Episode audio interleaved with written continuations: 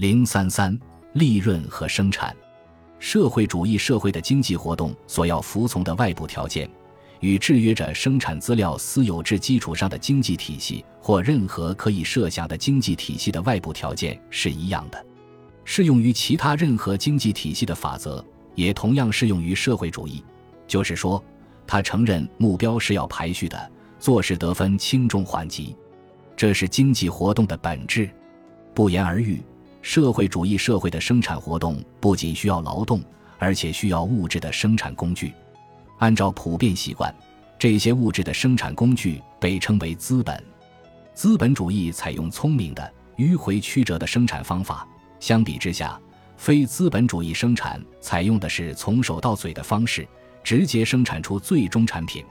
如果我们坚持使用这种表述方式，那就必须承认。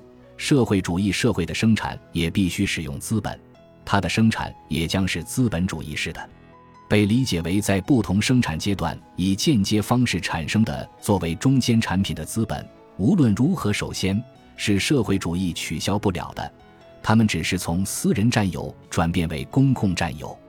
但是如上所述，如果我们打算把资本主义生产方式理解为采用货币计算的经济体制，它使我们能够把一组用于生产并以货币估价的物品纳入资本这个范畴，从而我们能够用资本价值的各种变量去评估经济活动的结果。那么很显然，社会主义生产方式是不能称为资本主义的。我们能够从完全不同于马克思主义者的意义上，对社会主义生产方式和资本主义生产方式、社会主义和资本主义加以区分。社会主义者认为。资本主义生产方式的典型特征是生产者为获取利润而工作，资本主义生产是为利润而生产，社会主义的生产是为满足需要而生产。不错，资本主义的生产目的是利润，但是获得收益及产出的价值大于成本，肯定也是社会主义生产的目的。如果经济行为是受理性的引导，就是说。如果它是按轻重缓急去满足需求，那么它就已经获得利润了，因为成本及有待满足的最重要的需求的价值要低于所获得的结果的价值。在资本主义制度下，只有当生产满足了相对迫切的需求，才会获得利润。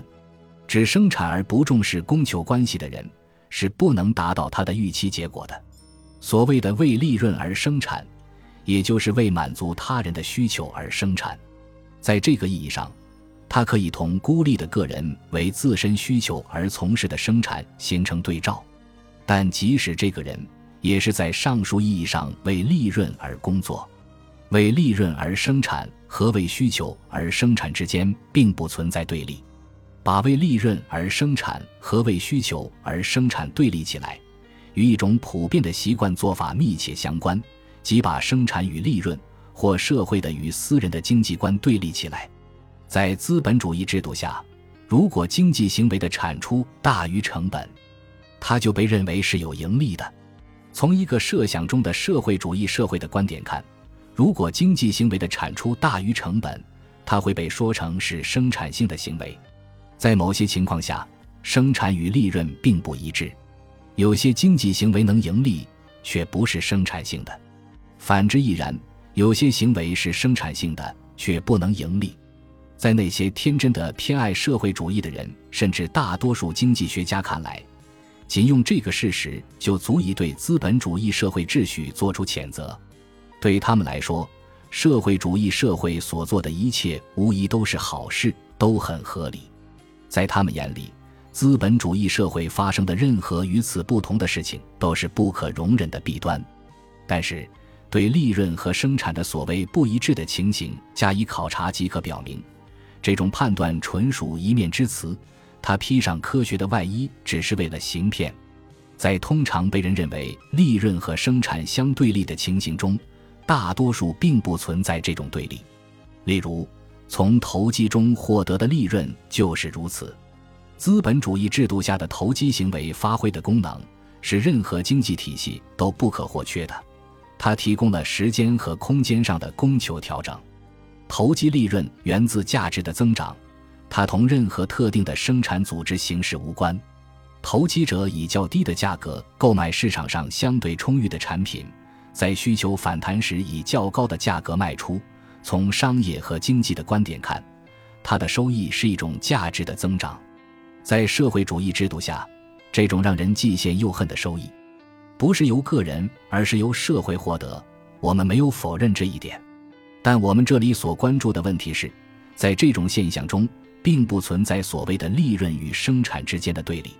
投机所扮演的经济角色，在任何经济制度下都不可能被取消。如果像社会主义者设想的那样把它取消，必须有其他组织取代它的功能。社会本身必须变成一个投机者，没有投机就不会有超前的经济行为。人们有时以为，把某一特定过程挑出来，孤立地观察它，就可以发现利润和生产之间的差别。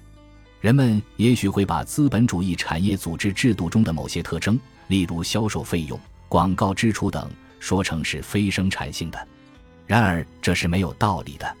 我们必须考虑整个过程的结果，而不仅仅是其中的某个阶段。我们不能只考虑这部分支出，而不把它们与他们为之做出贡献的结果相比较。